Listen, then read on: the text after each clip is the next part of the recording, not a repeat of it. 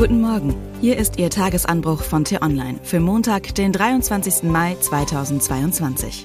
Was heute wichtig ist. Für 9 Euro im Monat durch ganz Deutschland. Was bringt das Ticket? Geschrieben von T-Online-Redakteur Sven Böll und am Mikrofon ist heute Anja Bolle.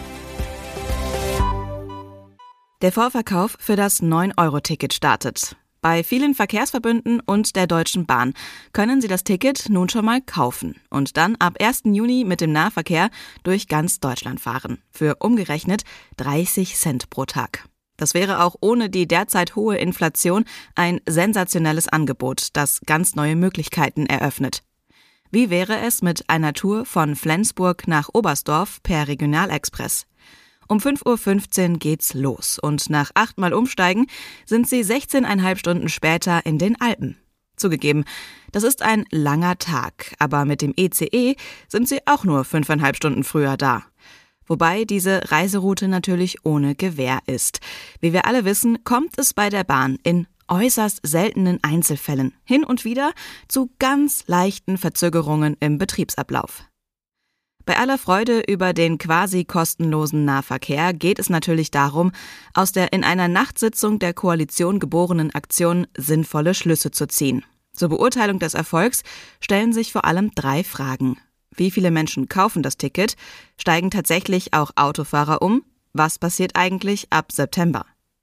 Die Verkehrsunternehmen gehen von 30 Millionen verkauften Tickets pro Monat aus.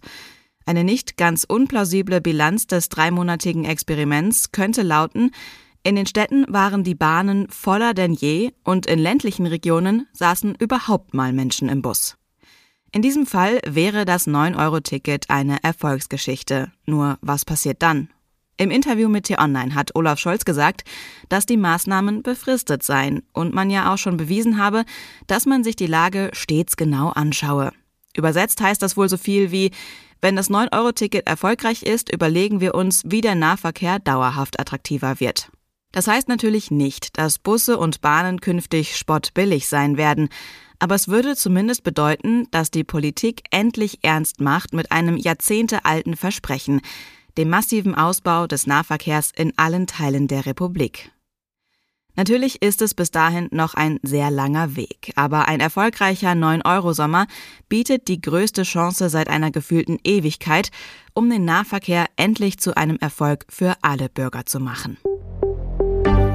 Was heute wichtig ist. Gestern Niger, heute Senegal und dann Südafrika. Olaf Scholz ist in Afrika unterwegs und sucht dort Verbündete gegen autoritäre Staaten wie China und Russland. Heute startet in Davos das Weltwirtschaftsforum. Bei dem Treffen diskutieren Führungspersönlichkeiten aus Politik, Wirtschaft und Zivilgesellschaft unter anderem darüber, wie rasch sich die globale Ökonomie von der Corona-Pandemie erholt hat und welche Folgen der Ukraine-Krieg hat. Der ukrainische Präsident Zelensky ist heute per Video zugeschaltet.